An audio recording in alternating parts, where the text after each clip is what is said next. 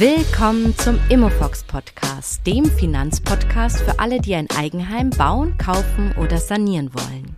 Mit Anna Niedermeier. Hallo und herzlich willkommen zum Immofox Podcast. Heute geht es weiter in der Staffel zum Thema Bausparen. Wie ihr in den letzten Wochen ja in den anderen sechs Folgen bereits erfahren habt, macht Bausparen eigentlich oft gar keinen Sinn. In dieser Zeit haben wir von euch aber viele Fragen bekommen. Worauf müsst ihr achten, wenn eure Eltern den Vertrag übertragen wollen oder wenn ihr den kündigen wollt oder eben wenn ihr zu zweit jeweils einen Bausparer habt? Diese Fragen, aber auch noch ein paar coole Insider-Tipps verrät euch euch heute die Finanzierungsexpertin Mona im Interview. Also, let's go! Ja, heute geht es weiter mit dem Thema Bausparen, die siebte Folge. Puh, also das hätte ich nie gedacht. Ich dachte, das ist mit einer Folge fix behandelt. Und dann bin ich in so ein Kreuzfeuer der Argumente reingeraten, weil Bausparen ist einfach unglaublich umstritten. Und deshalb bin ich auch so froh, dass ich heute eine neutrale Expertin zu Gast habe, die uns nichts verkaufen will, sondern einfach mal so ein bisschen aus dem Nähkästchen plaudert. Und deshalb begrüße ich heute Mona. Hi Mona. Hallo Anna, ich freue mich sehr, dass ich wieder dabei sein darf. Cool. Du, ich starte gleich ins Thema mit der ersten Frage unserer Community und zwar mit dem Thema in eurer Familie, zum Beispiel eure Mutter hat noch einen Bausparer mit super Guthabenszinsen und die möchte sie euch jetzt geben oder übertragen. Wann macht eine Übertragung von Bausparern überhaupt Sinn und worauf muss man denn bei einer Übertragung aufpassen? Genau, also einen Fall hast du jetzt im Endeffekt schon genannt. Denn wenn der Bausparvertrag eine hohe Guthabensverzinsung hat, dann macht es natürlich Sinn, dass der einfach weiter bespart wird, immer mit mhm. den ganzen Restriktionen, die wir halt in der vorherigen Folge schon besprochen hatten. Ähm, das ist eigentlich, ich komme gleich nochmal zu dem Thema, wie man das am besten überträgt, aber da, das ist ein mhm. Fall, da macht es Sinn. Da hat die Mama vielleicht einfach schon mal den, den Grundstein gelegt und der Sohn oder die Tochter, die sollen das jetzt einfach übernehmen und weiter besparen. Dann mhm. ähm, macht es immer mehr Sinn, als jetzt den Vertrag aufzulösen, das Guthaben nur zu übertragen, sondern so animiere ich vielleicht auch meine Kinder, ähm, entsprechend äh, etwas zur Seite zu legen und es eben zu übernehmen und weiter zu besparen.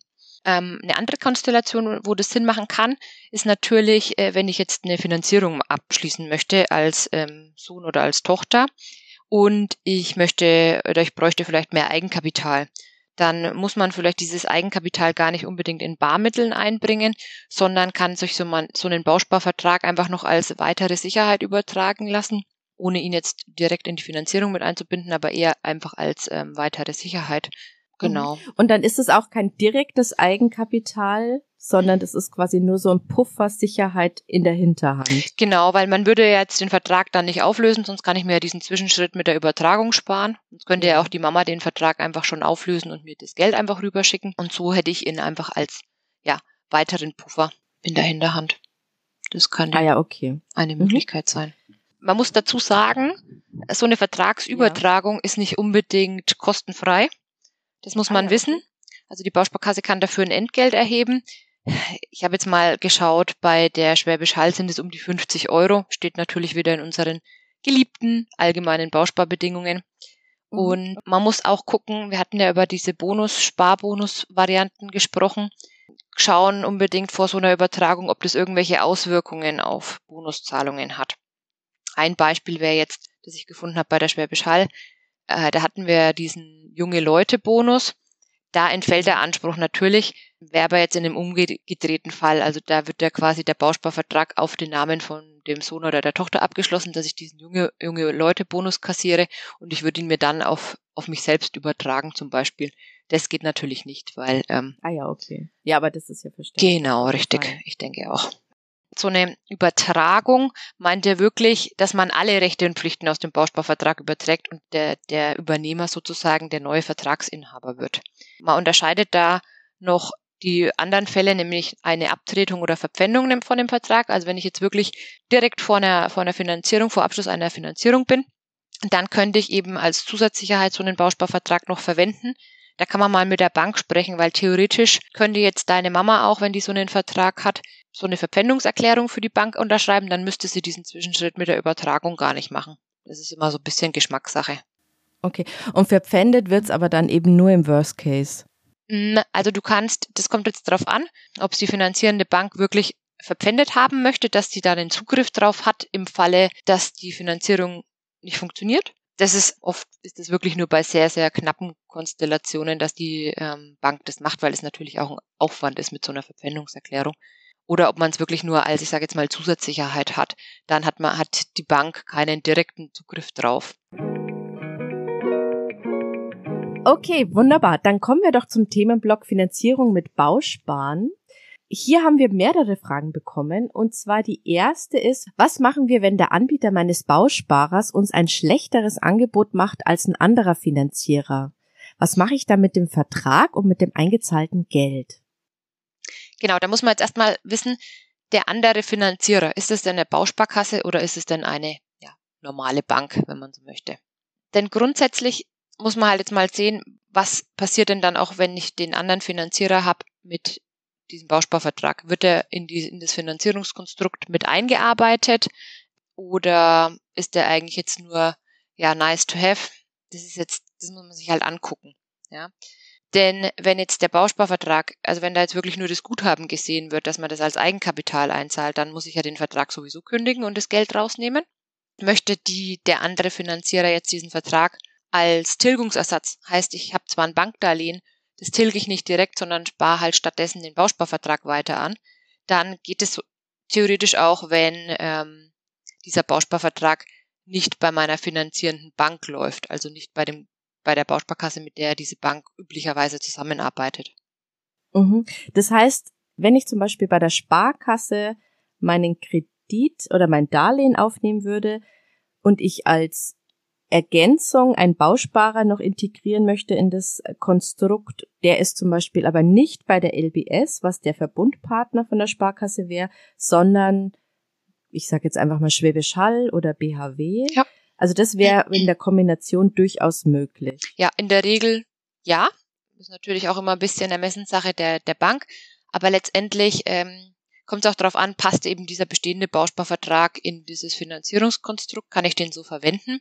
Und man muss ja natürlich auch sagen, die Bank verdient ja an der Finanzierung selbst schon mit dir. Natürlich möchte die gerne auch ihre Bausparverträge an den Mann oder an die Frau bringen, aber es ist jetzt kein, also es geht auch, dass sie diesen anderen von einer anderen Bausparkasse mit einbinde, den Vertrag. Muss man sich individuell einfach nochmal angucken. Kommen wir doch zur nächsten Frage. Und zwar kann ich einen bestehenden Bausparer in eine Finanzierung integrieren, die nicht vom gleichen Verbundpartner ist. Ich mache ein Beispiel vom Kunden. Er hat einen Bausparer jetzt bei der Schwäbisch Hall und er fragt sich, ob er auch ein Darlehen bei anderen Banken anfragen kann, die eben nicht im Verbund mit der Schwäbisch Hall stehen. Ja, also grundsätzlich ist sowas möglich ist natürlich immer so ein bisschen Ermessensspielraum dieser finanzierenden Bank. Also natürlich, es kommt auch ein bisschen drauf an, passt denn dieser Bausparvertrag dann zu der restlichen Finanzierung? Ja? Also wenn ich jetzt wirklich sage, ich mache ein Darlehen und tilge das nicht direkt, sondern spare parallel einen Bausparvertrag an, ist meiner Meinung nach immer nicht ganz so geschickt. Kommt immer ein bisschen drauf an, aber ich bin eigentlich kein Fan von. Wenn ich sowas mache, dann ist der bestehende Bausparvertrag meistens natürlich von der Bausparsumme ähm, vom, von der Tarifvariante vielleicht auch nicht unbedingt geeignet. Aber grundsätzlich geht es, dass man auch so einen bestehenden Vertrag von einer anderen Bausparkasse nimmt. Weil man muss natürlich dazu sagen, wenn du jetzt ähm, bei der Sparkasse finanzierst, dann verdient ja die, die Sparkasse schon, schon an dem Darlehen selbst. Natürlich möchte die gerne auch ihre Bausparverträge von der LBS an den Mann und an die Frau bringen. Aber wenn ich jetzt einen neuen Vertrag abschließe, dann kann es ja auch sein, dass der eben von den Parametern eben noch nicht in der Zuteilung ist oder oder oder. Dann, dann nimmt die natürlich auch den bestehenden Vertrag. Oder jetzt auch gerade, wenn ich jetzt vor einigen Jahren mit den ganz niedrigen Zinsen einen Bausparvertrag abgeschlossen habe und inzwischen steigen ja die Tarifvarianten dann doch wieder an, dann wird die das natürlich nicht verhindern, dass du dann diesen günstigeren Vertrag für dich damit irgendwie mit einbindest. Ja? Also wichtig ist immer, egal zu, also finde ich immer, für egal zu welcher Bank du gehst, wirklich Informationen zu bestehenden Bausparverträgen mitnehmen. Ähm, ich weiß, das machen die Kunden immer nicht so gern, weil man sich da ein Stück weit nackig macht, aber nur so kann man eben sämtliche Verträge, die man hat, irgendwie berücksichtigen oder zumindest auch abhaken, dass man sagt, okay, das macht keinen Sinn, den irgendwie zu verwenden. Und nur so kriegt man das allerbeste Finanzierungskonzept zusammen hin. Ah ja, okay, spannend. Das passt auch ganz gut zur nächsten Frage und zwar, was machen wir, wenn mein Partner und ich jeweils einen Bausparvertrag bei einem anderen Anbieter haben? Wir wollen aber gemeinsam ein Haus kaufen. Ja, also grundsätzlich könnt ihr ja zum Beispiel eure Verträge dann bei beiden Verträgen auch zusammen Vertragsinhaber werden. Ja. Ah ja. Mhm. Mm, das kann man machen, dass man den jeweils anderen in den Vertrag mit aufnimmt. Mm, aber im Endeffekt muss man vorher einfach mal diesen Vertrag oder beide Verträge genau anschauen. Ja, sind das wirklich Bausparverträge mit, mit hohen Bausparsummen, die sich für eine Finanzierung eignen? Wie weit sind die schon angespart? Wie sind da die, die jeweiligen Darlehenszinssätze? Ja, ist der eine günstiger, ist der andere besser? Äh, das, das muss man schauen. Ähm, grundsätzlich ist die Überlegung natürlich sinnvoll, ob man die Verträge irgendwie zusammenfasst. Ja, man kann ja theoretisch den einen auflösen und das Guthaben daraus auf den anderen Vertrag einzahlen. Muss man sich angucken. Viele Kunden wo wirklich beide einen Bausparvertrag hatten, dann waren das so die klassischen VL, also vermögenswirksame Leistungen, Bausparverträge, ja, die vielleicht eine Bausparsumme von 10.000 Euro hatten. Äh, einfach nur, dass ich die vermögenswirksamen Leistungen nicht verschenke, die mir mein Arbeitgeber zahlt. Aber für eine Finanzierung waren die eigentlich unbrauchbar. Mhm, ja, okay. Dann kann man die einfach weiterlaufen lassen, um, um die VL eben mitzunehmen.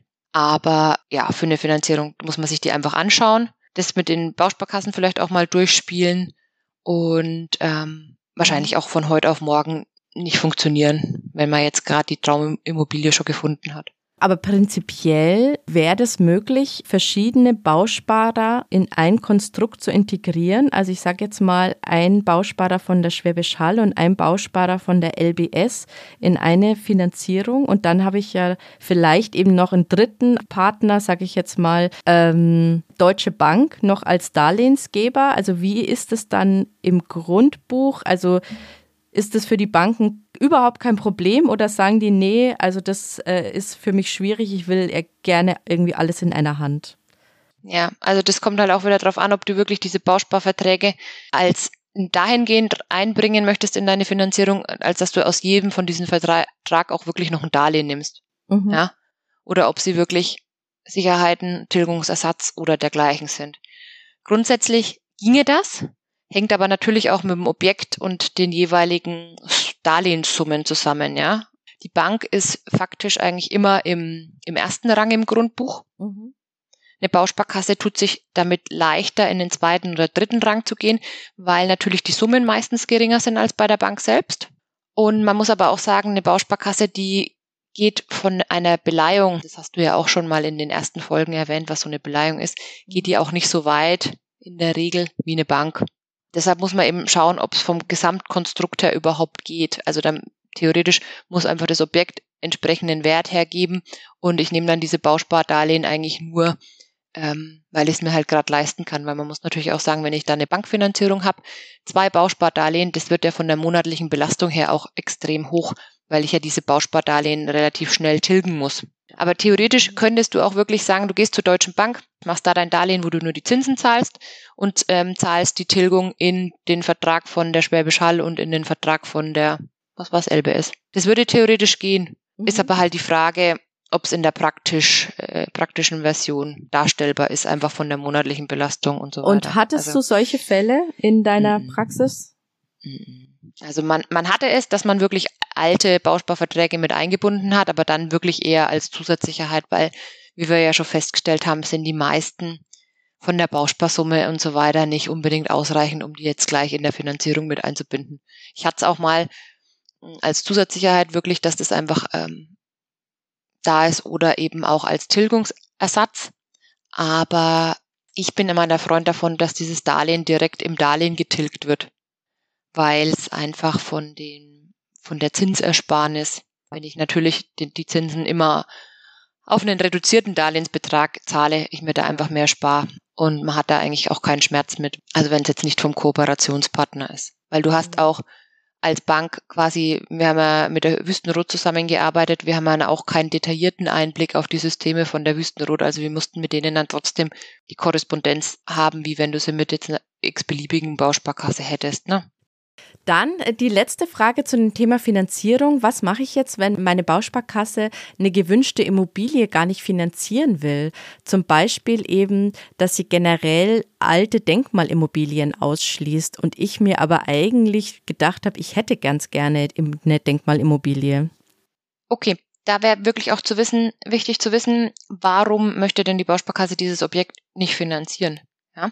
Geht es wirklich um die Art von dieser Immobilie oder kommt die Bausparkasse zum Beispiel mit der Beleihung nicht klar, weil sie eben bei einer Denkmalimmobilie entsprechende Abschläge macht.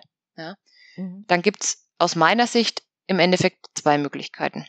Erstens, das naheliegendste, ich kläre erst nochmal mit der Bausparkasse, ob es noch weitere Möglichkeiten gibt, wie man eben doch die Finanzierung zustande bekommt. Mhm. Eben, ob die, ob eine Variante ist, mit weiteren Sicherheiten zu arbeiten, in Form eben von Bargeld oder vielleicht auch eine Grundschuld auf einem anderen Objekt, wenn man das noch zur Verfügung hat, entweder mhm. von den Eltern oder man selbst hat halt vielleicht noch eine Eigentumswohnung oder dergleichen. Ja, und wenn das leider nicht zum gewünschten Erfolg führt, dann braucht man einen anderen Finanzierungspartner. Dann ist natürlich auch die Frage, kann denn der dann so ein Spezialobjekt äh, finanzieren? Weil man muss da fairerweise sagen, dass da sich vielleicht jede Bank auch ein bisschen schwerer tut. Ja, du kannst da ja vielleicht aus deiner eigenen Erfahrung berichten. Man muss sehen, dann könnte ich natürlich das Guthaben, das angesparte Guthaben aus diesem Bausparvertrag rausnehmen und als Eigenkapital einsetzen, weil wahrscheinlich wird der Bausparvertrag mir dann auch in Zukunft nichts bringen für eine Anschlussfinanzierung oder eine Modernisierung, weil auch da hätte ich ja dann das Problem mit diesem Objekt. Mhm. Ist aber, wie okay. gesagt, eben von der, von dem ersten Punkt abhängig, warum möchte denn das die, die Bausparkasse nicht? Gut, dann kommen wir zum Thema Kündigen. Wir haben ja schon in der letzten Folge ausgiebig besprochen, dass Bausparkassen den Kunden kündigen, wenn sie irgendwie sehr gute Bausparverträge haben, durch irgendwelche kleingedruckten Klauseln. Jetzt geht es aber um das Thema, man, wann macht es Sinn, den, seinen eigenen alten Bausparvertrag selber zu kündigen. Also nicht durch die Bausparkasse, sondern selber, weil man eben merkt, dass man irgendwie nicht zufrieden mit dem ist.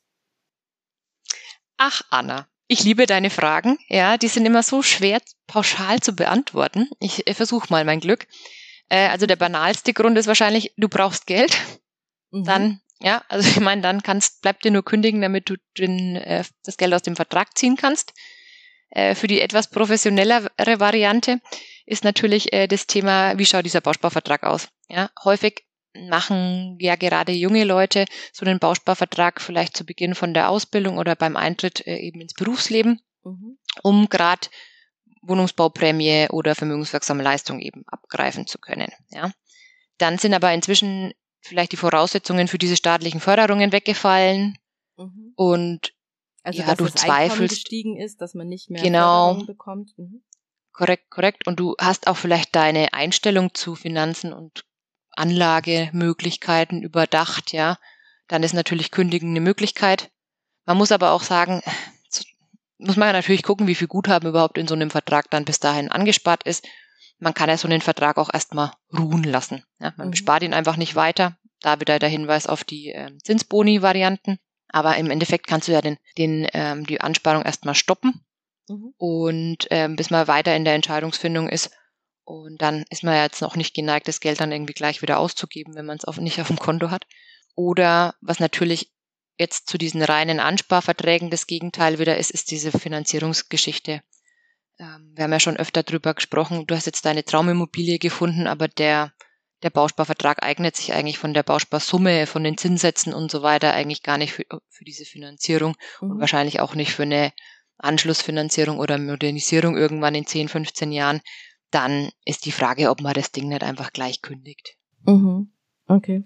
Zu dem Thema Kündigen, äh, muss man da irgendwas beachten? Ja, ähm, wichtig ist wirklich, dass es also bei einer richtigen Kündigung, ja, also nicht eine Zuteilungsannahme, mhm. dann kann es immer sein, dass da ein gewisser ja, Schaden entsteht. Ja. Ähm, also wenn ich jetzt wirklich kündige und ich möchte mein Guthaben sofort haben, dann kann mir die Bausparkasse da einen gewissen Prozentsatz abziehen. Mhm wenn ich natürlich keinen Verlust machen möchte, dann sind so die Kündigungsfristen auch gut und gerne mal bei sechs Monaten. Okay, da muss ich quasi einfach nur abwarten und dann kann ich das Geld ohne dieser Gebühr bekommen. Genau, wenn du es jetzt nicht eilig hast, dann würde ich einfach diese ähm, Kündigungsfrist letztendlich abwarten. Mhm. Und auch da noch der Vollständigkeit halber bitte immer diese Bonuszahlungen im Auge haben. Ne? Mhm. Da muss man natürlich auch gucken, wie, ja. wie da die Bedingungen sind, ob man dann kündigen darf oder ob man dann eben diesen Bonus verliert. Ah ja, okay. Also da verweise ich jetzt auf die letzte Folge, da nochmal genau reinhören. Da haben wir das ganze Thema Bonuszahlungen und ähm, Zinsen. Ja. Und so einen Vertrag kann man natürlich auch nicht wieder aufleben lassen. Das heißt also, die Abschlussgebühr ist auch immer auf jeden Fall weg.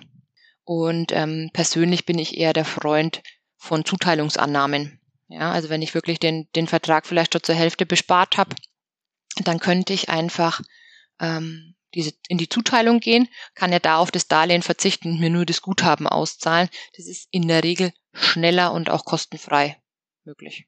Okay, also jetzt mal für mich zum Verständnis. Ich habe einen Bausparer ich sage mal, in der Höhe von 10.000 und ich brauche 50 Prozent Ansparsumme und da liegen jetzt aktuell 2.500 Euro drin. Dann bräuchte ich ja 5.000 Euro, damit der zuteilungsreif wird. Dann wird ähm, wahrscheinlich eher die Kündigung für dich das Mittel der Wahl sein. Weil du ja wahrscheinlich nicht noch weitere 2500 Euro in diesen Vertrag einzahlen willst, mit dem du eigentlich nichts Vorhast. Genau, also theoretisch würde ich nochmal 2500 Euro einfach einzahlen, würde dann diesen das Abwarten, bis diese Zuteilungszettel kommt. Also mal angenommen, der ist ja. auch älter wie sechs Jahre und diese ganzen anderen Kriterien, die noch erfüllt werden müssen. Mhm. Dann kriege ich diesen Zettel, jetzt ist er zuteilungsreif und dann sage ich, ich verzichte auf das Darlehen und dadurch ist der dann gekündigt. Genau, dadurch kannst du ihn beenden sozusagen. Genau, dann wird ja. er dann quasi beendet und ich krieg dann meine 5000 Euro quasi ausbezahlt und muss keine Gebühr zahlen. Ja, bei der Kündigung musst du eben dann diese Kündigungsfrist abwarten, ne? Dann, ja. dann dürften die dir auch nichts in Rechnung stellen. Genau. Also eigentlich schneller, also weil diese Zuteilungsreife, das dauert ja auch immer so ein bisschen, oder? Da bis sowas abgewickelt ist. Ja, das kommt eben auf das Stadium an, in dem, in dem dein Vertrag gerade sich befindet. Ja, es gibt ja natürlich auch welche, die haben ja den schon zuteilungsreif und wollten den vielleicht bis zur Bausparsumme besparen, gerade bei mhm. diesen Ansparverträgen. Ähm, da kann man mal prüfen, ob denn eine Zuteilung auch eine Alternative wäre. Na, wenn ich jetzt vielleicht den 10.000 Euro Vertrag habe mhm. und ich habe da schon 5.000 Euro drin, mhm. dann muss ich nicht kündigen, sondern könnte mit einer Zuteilung arbeiten. Da auch immer der Hinweis, wirklich nochmal gucken, ob ihr eben zum Beispiel vermögenswirksame Leistungen bekommt. Dann braucht ihr natürlich eine Alternative, was mit denen passieren soll, weil ich brauche da ja einen gewissen oder einen bestimmten Vertrag, dass ich diese 40 Euro oder was mir mein Arbeitgeber eben zahlt, in Anspruch nehmen kann. Okay. Aber nicht, dass dir dann passiert, du kündigst den, dann fällt dir das mit den vermögenswirksamen Leistungen ein und dann musst du einen neuen Vertrag abschließen. Das wäre Und dann habe ich wieder die Abschlussgebühr. Genau. Ja. Weil den machst du ja in der Regel nicht, also das würde ja der, die Guthabenverzinsung nicht rausreißen. Aber da geht es ja darum, ob ich diese vermögenswirksamen Leistungen überhaupt abgreifen kann. Mhm. Kann ich eigentlich auch sagen, ich äh, möchte aus dem Vertrag eine gewisse Summe entnehmen? Also ich will da 5000 Euro rausnehmen und das Ding soll weiterlaufen wegen meinen vermögenswirksamen Leistungen? Das kommt jetzt wieder auf den Vertrag an. Man kann ihn, ähm, manche kann man teilen. Aber wenn das wirklich jetzt nur so ein kleiner Vertrag mit einer Bausparsumme von 10.000 Euro ist, dann ist diese, sind diese 10.000 Euro meistens die Mindestbausparsumme, die eine Bausparkasse hat. Und ich kann den zum Beispiel nicht in zwei mal fünf aufsplitten, zweimal 5000 Euro. Ah ja, okay, aber wenn ich jetzt einen 50.000er hätte, genau, könnte ich ja. den eventuell einen 10.000er teilen, der weiterläuft? Ja, entweder wahrscheinlich eher einen 10.000er, den du dann auflöst und die 40.000 lässt du weiterlaufen oder sowas. Ja, das, genau. Okay. Das ginge, dann könntest du ja sozusagen bis zu 10.000 Euro rausnehmen, wenn da so viel drin ist an Guthaben und lässt den Rest dann weiterlaufen, damit du eben vermögenswirksame ah, ja, Leistungen. okay. Das ist doch eigentlich ja. vielleicht für manche ein ganz praktischer Tipp. Ist immer natürlich vorbehaltlich der Zustimmung der Bausparkasse, aber solche Fälle hatten wir tatsächlich. Ich habe auch meinen ähm, bei unserer Hausfinanzierung, die dann eben auch schneller kam als gedacht. Ich hatte einen Bausparvertrag mit 100.000 Euro. Natürlich auch immer ein Wort, der war natürlich nicht ansatzweise zuteilungsreif.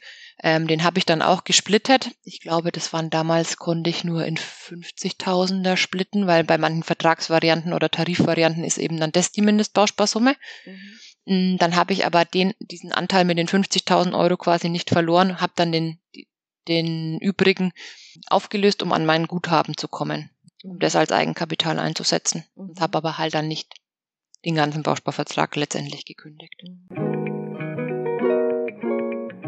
Gut, dann kommen wir zum nächsten Thema und zwar kombinierte Verträge. Es gibt ja auf dem Markt ja auch so unterschiedliche Kombinationen. Wie schätzt du so Kombinationsverträge ein?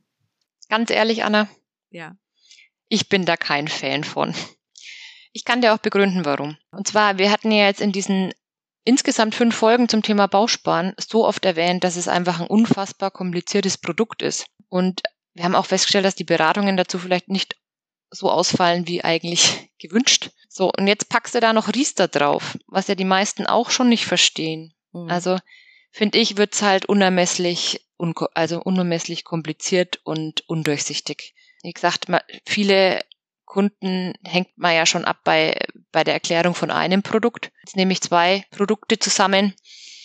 Das macht meiner Meinung nach so das Kuddelmuddel perfekt. Und ich hatte in meiner aktiven Phase tatsächlich einen einzigen Kunden. Äh, das war damals ein Siemensianer, weiß ich noch ganz genau. Der wollte unbedingt einen Riester-Bausparvertrag. Der kam wirklich zu mir, er möchte das unbedingt machen. Und wir haben Wochen und Monate hin und her getüftelt, bis wir das wirklich auf den Euro genau ausgerechnet haben alles. An den denke ich immer mal wieder, wie denn das jetzt alles so läuft und ob das wirklich das ist, was ihn glücklich macht. Aber gut, wir haben das, also ich habe ihm, ich konnte den nicht von diesem Gedanken abbringen.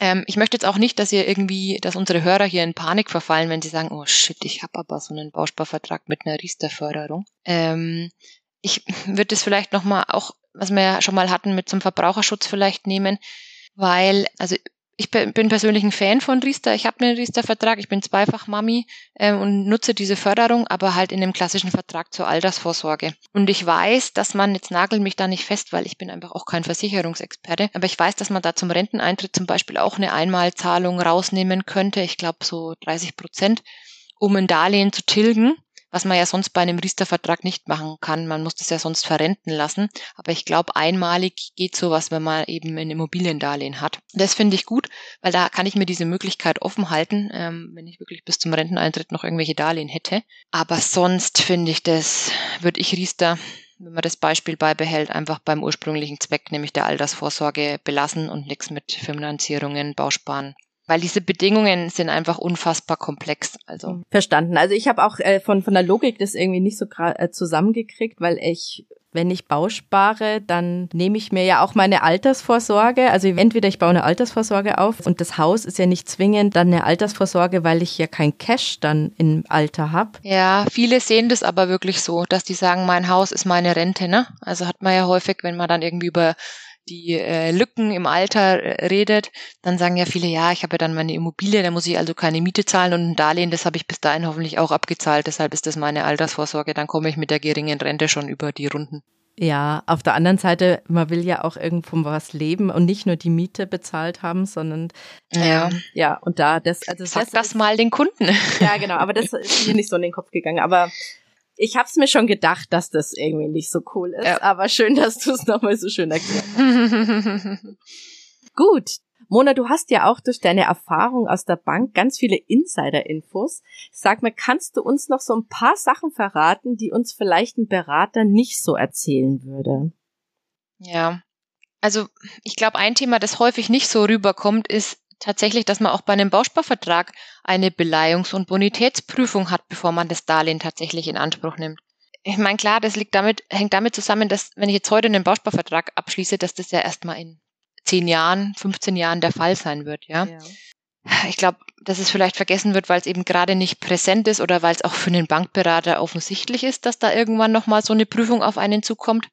Das muss man aber halt unbedingt wissen, weil vielleicht habe ich gerade da zu diesem Zeitpunkt dann meinen Job gewechselt oder es mhm. kann halt alles irgendwie in dieser Zukunft äh, dann eine Rolle spielen. In der Regel ist es so, dass die vielleicht nicht so detailliert ausfällt, wie wenn ich jetzt wirklich Neukunde bei einer Bank bin und ich möchte als erstes so eine Finanzierung abschließen, weil die Bausparkasse kennt mich ja eben schon, die weiß, ein Teil bin ich ja in Vorleistung gegangen, weil ich dieses Guthaben angespart habe, aber trotzdem mhm. wird das Objekt und die Bonität vor Darlehensvergabe geprüft. Ganz, okay. ganz wichtig. Mhm, okay. Super Hinweis. Auch ein häufig umstrittenes Thema, die Verwendung von so einem Bauspardarlehen. Denn die muss wohnwirtschaftlich sein, wie es so schön heißt. Das ist auch im Bausparkassengesetz geregelt. Ja, das sieht ja auch ähm, eine Litanei an Verwendungszwecken, die dafür äh, oder für die so ein äh, Bauspardarlehen gedacht ist. Zum Beispiel eben Aus- und Umbauten, Modernisierungen, Umschuldungen, Erwerb von alten Wohnrechten oder auch, wie gesagt, Paragraph 1 vom Bausparkassengesetz. Das heißt, die, ich kann mir kein möchten. Auto davon kaufen. Nee, Offiziell nicht. Jeder, der dir da was anderes sagt, ist meiner Meinung nach an der Grenze zur Falschberatung, mhm. weil, ähm, das muss man natürlich auch wieder sagen, in manchen Fällen erreicht dann die Bestätigung von deinem Bausparberater, ja, dass der dann irgendwie seinen Servus drunter macht und sagt, ja, ja, ich habe geprüft, dass das wohnwirtschaftlich verwendet wird. Das hängt natürlich auch immer von den Summen ab. Ist halt die Frage, ob sich derjenige, der dir heute einen Bausparvertrag verkauft, in zehn Jahren überhaupt noch da ist und ob der sich dann daran erinnern kann, dass er sowas macht. Aber es ist halt einfach wirklich äh, schwierig. Ich könnte das nicht bestätigen. Ne? Okay. Also man muss eigentlich diese Nachweise erbringen, je nach Höhe, und einfach die Verwendung bestätigen. Du darfst nicht auf Weltreise gehen. Ist ja irgendwie auch logisch, weil dann bin ich eben nicht in dem Bereich von einem Immobiliendarlehen oder ähm, einem Bauspardarlehen, sondern dann bin ich ja eigentlich wieder in einem Privatkredit, ja, wo ich einfach andere Zinssätze habe fürs Auto. Ja, mal Auto mal außen vor. Ne? Obwohl ich ja gehört habe, dass wenn ich jetzt äh, einen Bausparer unter 50.000 macht, da keine Grundschuldeintragung erfolgt. Und insofern würde doch die Sparkasse, äh, der Bausparer gar nicht mitbekommen, für was ich dis, diese 50.000 Euro dann ausgebe. Oder die 40.000 Euro. Mm, ja, das sind jetzt aber zwei Dinge, die man da unterscheiden muss. Wie gesagt, das eine ist die Besicherung, da hast du recht, unter 50.000 Euro braucht man keine Grundschuld, also das ist wirklich ein Blankodarlehen. Ja. Aber nichtsdestotrotz ist der Verwendungszweck trotzdem zu prüfen. Und wie wird es geprüft? Ja, derjenige, bei dem du dann dein Bauspardarlehen beantragst, ja. dem, der macht ja diese Bonitätsermittlung von dir. Da musst du gewisse Nachweise ja vorlegen, wie zum Beispiel eben Gehaltsabrechnung und dergleichen. Mhm. Und eben da sprichst du auch, wofür wird dieses Darlehen verwendet, ja theoretisch muss der dir eine Rechnung vorlegen für eine Modernisierungsmaßnahme. Oder wenn du eben ein Darlehen ablöst, dann ist es ja sowieso klar, ne? Dann, dann hast du ein Ablöseschreiben von der Bank, wie viel wohin überwiesen werden muss. Ja. Du kannst Glück haben, das ist so eine, wie detailliert prüft derjenige, bei dem du das Bauspardarlehen beantragst. Ne? Man kann Glück haben, aber ich würde sowas nicht mit dem genau nicht pauschal sagen. Und wenn du jetzt vorhast, da aus einem Bausparvertrag dir ein Auto zu kaufen, würde ich die Finger davon lassen, weil das kann gut gehen, kann eben aber auch halt Offiziell geht's nicht. Und gibt es noch irgendwie so ein Thema, was die Berater einem nicht so gerne erzählen?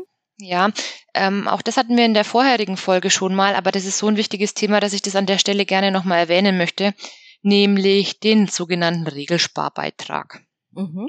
Ja, wir hatten ja da auch gesagt, äh, dass das immer in der Praxis als Richtgeschwindigkeit oder als Empfehlung betitelt wird, um an sein Ziel zu kommen als Bausparer. Aber es ist eben in gewissen Konstellationen verpflichtend, beziehungsweise hat die Bausparkasse ja das Recht, diese Regelsparbeiträge im Nachgang ja einzufordern, damit sie den Vertrag nicht kündigen. Und ähm, das ist, glaube ich, in der Praxis in häufigen Fällen nicht so verkauft worden. Einfach aber auch, weil es in den Jahren davor in der Praxis nie gelebt wurde. Das, das war ja wirklich, kam ja im Zuge auf ähm, mit diesen hohen Guthabensverzinsungen, dass die Bausparkasse da ein Schlupfloch gesucht hat, wie sie eben diese Verträge loswerden kann, weil sie es nichts mehr bezahlen konnten. Und ja, daher greift man auf diesen Regelsparbeitrag zurück. Ah ja, okay. Nee, das ist nochmal ein wichtiger Hinweis, da hast du schon recht. Aber dazu ja. verweise ich wirklich auf die letzte Folge, wo wir eben das genau. Thema Kündigung durch die Bausparkassen besprechen und auch Bonusverweigerungen. So, mhm. alles klar. Also es wimmelt vor lauter Kleingedruckten äh, in diesen mhm. ABBs. Aber jetzt noch mal was zu was Positivem. Hast du für uns noch mal so ein paar Insider-Tipps, wo du sagst, hey, da könnt ihr wirklich noch mal was, also kleine Hacks, die man mitnehmen kann. Ja, das sind aber eigentlich wirklich nur noch so kleine Hacks, ähm, nachdem ja die der Bausparvertrag wirklich bei, einem, bei einer eigenen Institu Institution läuft, der Bausparkasse nämlich, muss ich da auch einen gesonderten Freistellungsauftrag stellen. Na, wir hatten vorhin das Beispiel, äh, die, Bauspar die Sparkasse arbeitet mit der LBS als Bausparkasse zusammen, mhm. da muss ich bei der LBS gesondert einen Freistellungsauftrag stellen. Mhm. Das hatten wir ähm, in der Praxis häufiger, dass das gerne vergessen wird. Da muss man es wieder kompliziert über die Einkommensteuererklärung machen. Ah ja, ähm, okay. Wie gesagt, Verstanden. da einfach prüfen, wie habt ihr eure Beträge verteilt, stellt einen Freistellungsauftrag bei der Bausparkasse direkt. Mhm. Und ansonsten hatten wir gerade schon mal das äh, Thema mit diesem Blankokredit bis 50.000 Euro. Ja, generell gilt immer, ich brauche für eine Baufinanzierung ein Grundpfandrecht, also eine Grundschuld. Beim Bausparvertrag ähm, hast du ja unter Beweis gestellt, dass du sparen kannst und da belohnt dich die, ba die Bausparkasse quasi dafür, dass du da ähm, einen gewissen Anteil an Darlehen ohne Grundschuld bekommen kannst. Das spart natürlich Geld, weil man keinen Notar und keine Grundschuldeintragung braucht. Mhm, also okay, keine Notarkosten und Grundbuchkosten. Mhm, okay, super. Und wir hatten bei den Beratungsfällen ein äh, Thema noch vergessen, nämlich die komplizierte Berechnung der Zuteilung. Äh, Zuteilung ist auch immer so ein Thema, was in der Praxis ein bisschen negativ hochkam, nämlich äh, häufig erwähnt man da ja vielleicht das Verhältnis zwischen dem angesparten Guthaben und der Bausparsumme. Also dass ja. man immer so sagt, diese Faustregel, 50 Prozent müssen drin sein. Das ist aber manchmal nicht die ganze Wahrheit. Wenn du jetzt zum Beispiel heute kommst zu einer Bausparkasse, schließt einen Vertrag ab über 100.000 Euro und du zahlst sofort 50.000 Euro von deinem Sparkonto ein. Dann kriegst du natürlich nicht nächste Woche die 50.000 Euro Darlehen. Denn damit so ein Vertrag zuteilungsreif wird, braucht es halt noch mehr. Also der muss eine gewisse Zeit lang bestehen. Manchmal möchte auch ähm, die Bausparkasse eben ja, regelmäßige Besparungen, nicht solche hohen Einmalzahlungen, die sie ja auch eben ablehnen kann. Das ist ein bisschen komplexer. Da gibt's auch die Stichworte wie Bewertungszahl und Bewertungszahlfaktoren und so. Da muss man immer mal gucken. Ich weiß, man kann schon nichts mehr hören, die ABBs einfach mal aufschlagen. Da gibt's für die Nerds eine detaillierte äh, Berechnungsbeschreibung. Mhm. Und ähm, ja, wenn da Fragen noch dazu wären, dann reicht die bitte bei der Anna ein. Dann können wir uns das auch nochmal anschauen. genau. Ja. Okay. Also ich finde es schon erstaunlich, äh, dieses, wie kompliziert diese Bausparverträge gestaltet worden sind. Also das ist so unglaublich. Also man denkt es überhaupt nicht. Man denkt so ein Antrag, das ist so easy, aber das im, im Detail unglaublich. Also es erstaunt mich immer wieder. Ja, der Teufel steckt da wirklich im Detail. Und man muss halt auch sagen, dieses Bausparthema hat immer so einen guten Ruf, der dem vorausgeeilt ist, finde ich. Ja, das ist wie so, man muss jetzt sagen, ich habe ja bei einer Privatbank gearbeitet. Äh, uns kamen dann auch immer die Kunden und sagen, ja, die Guten sind aber die Genossenschaften oder die Sparkassen. Die haben einfach in der Bevölkerung noch so ein, ja, besseres Image, würde ich jetzt mal sagen, als mhm. eine Privatbank. Und so geht's, glaube ich, auch dem Thema mit dem Bausparen, dass die, dass das einfach von den Großeltern und Eltern noch so übernommen wurde. Das Kind, das ist sicher, da hast du deine Rendite, das passt schon. Ja? Genau, dieses Konstrukt war ja auch mal ein gutes Produkt. Ja, ich, ich will da auch gar nicht sagen, ja. dass das ähm, total schlecht ist. Aber das Problem ist wirklich, dass die Bausparkassen, glaube ich, in den letzten Jahren einfach die Register aus den ABBs gezogen haben, was sie ja vorher in der Praxis jahrzehntelang, würde ich jetzt behaupten, nicht genutzt haben. Und das ist, glaube ich, das Problem. Ja, aber trotzdem existieren diese ABBs ja in der Komplexität. Ja. Also nur weil sie es nicht genutzt haben. In kluger Voraussicht, ne? Ja, ja in kluger Voraussicht, aber ich finde es dann in der Summe schon echt ein äh, ganz schönes, ein ganz schönen Tobak so. Also. Das ist schwierig. Ja, ja okay. Ja, und ich, ja genau, also wir hatten das ja schon mal, dass das Produkt, glaube ich, einfach total verankert ist als gutes Anlageprodukt. Ja. Aber die Zeiten haben sich einfach so geändert und die Richtig. Rahmenbedingungen, dass eben dieses Konstrukt nicht mehr so funktioniert. Also vor allem in den letzten zehn Jahren ja gar nicht mehr. Jetzt steigen ja die Zinsen wieder. Jetzt, äh, aber trotzdem ist es immer noch ein sehr schwieriges Konstrukt. Aber in der Bevölkerung ja. denkt man, da kann man nichts falsch machen. Ja.